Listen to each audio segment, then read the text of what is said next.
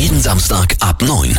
Menschen der Woche auf Radio 21. Für Film und vor allem für alle James Bond-Fans war in dieser Woche Ostern, Weihnachten und Geburtstag zusammen. Der 25. James Bond ist nach Jahren des Wartens endlich angelaufen und der fünfte Bond mit Daniel Craig ist gleichzeitig auch sein letzter. Zeit, um uns diesen britischen Schauspieler mal ein bisschen genauer anzuschauen. Erkenntniscoach Mira Mühlenhof ist dafür bei mir. Hallo Mira. Hallo. Ja, Mira, was sagst du? Wie hat er sich dann im Vergleich mit den anderen Bond-Darstellern geschlagen? Also was hatte er anders gemacht als zum Beispiel Brosnan, Moore oder Connery? Naja, Daniel Craig hat auf jeden Fall der Rolle wirklich äh, wieder neues Leben eingehaucht und er hat den Urbond quasi wieder ähm, zum Leben erweckt. Nämlich so, wie James Bond als Figur auch wirklich in den Romanen angelegt war. James Bond wurde von den anderen sogar äh, fast noch ein bisschen verweichlicht von den anderen Schauspielern.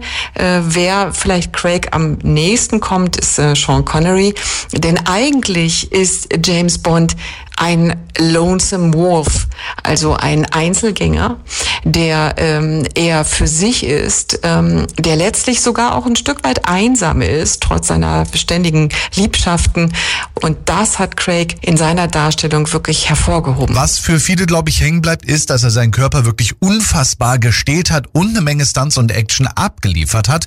Warum wollte er unbedingt so ein harter Bond sein? Ja, da stellt sich die Frage, was ist Fiktion und was ist echt? Also wie viel Daniel Craig steckt denn in seiner Darstellung von äh, James Bond? Und da äh, kann man wirklich sagen, wenn man sich die Lebensgeschichte anguckt und vor allen Dingen auch die Persönlichkeitsstruktur von Daniel Craig, dann kann man sagen, dass das Fitting, also das Matching bei den beiden am idealsten ist. Das heißt, Daniel Craig kommt mit seiner Persönlichkeitsstruktur dem James Bond wirklich am nächsten weil er selbst auch so ein harter Hund ist, auch selber ein einsamer Wolf, der aber auch schon in seiner ganzen Ausstrahlung und auch seiner Körpersprache schon ähm, so wirklich hart rüberkommt mit seinen blauen Husky-Augen und dieser Kälte, die er wirklich, dieses Unnahbare, was er ähm, in die Rolle einbringt, das ist er selber auch. Das heißt, es gibt keinen großen Unterschied zwischen dem privaten Daniel Craig und dem Craig James Bond.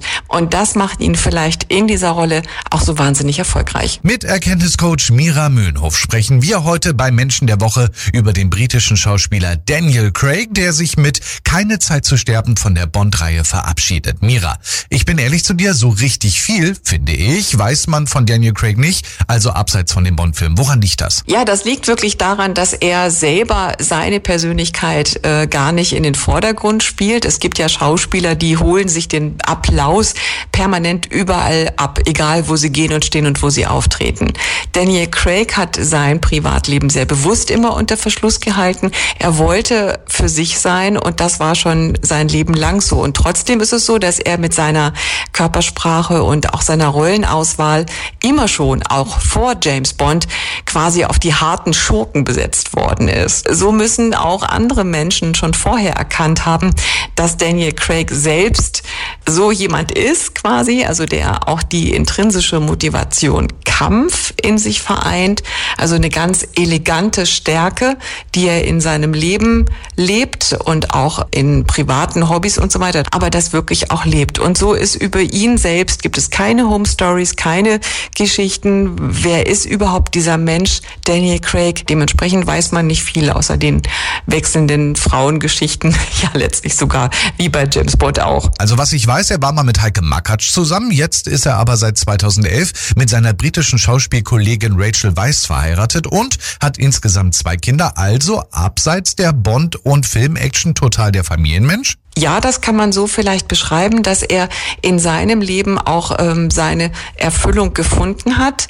Auch jetzt in seiner Ehe mit seiner Schauspielkollegin ist er selber ruhiger geworden und er ist als einsamer Wolf wirklich in einer Familie angekommen. Das heißt, er hat gelernt, äh, sich auch anzupassen und hat seinen Kampf auf andere Felder sozusagen verlagert. Also er ist zum Beispiel ein großer Vertreter der Menschenrechte. Das ist ein großes Thema in seinem Leben. Also er kämpft immer für Gerechtigkeit und äh, ist sehr sozial eingestellt. Also summa summarum ist Daniel Craig jemand, der der Rolle James Bond sogar mit seiner Persönlichkeit am nächsten gekommen ist. Jetzt schnell zum Schluss noch, Mira. Was kann für einen Schauspieler nach Bond bitte noch kommen? Ja, das haben wir bei den anderen Darstellern gesehen. Also Sean Connery ist vielleicht der einzige, der über diese Rolle hinaus noch was anderes quasi geschafft hat. Dann auch in den Indiana Jones Filmen zum Beispiel oder auch in Der Name der Rose.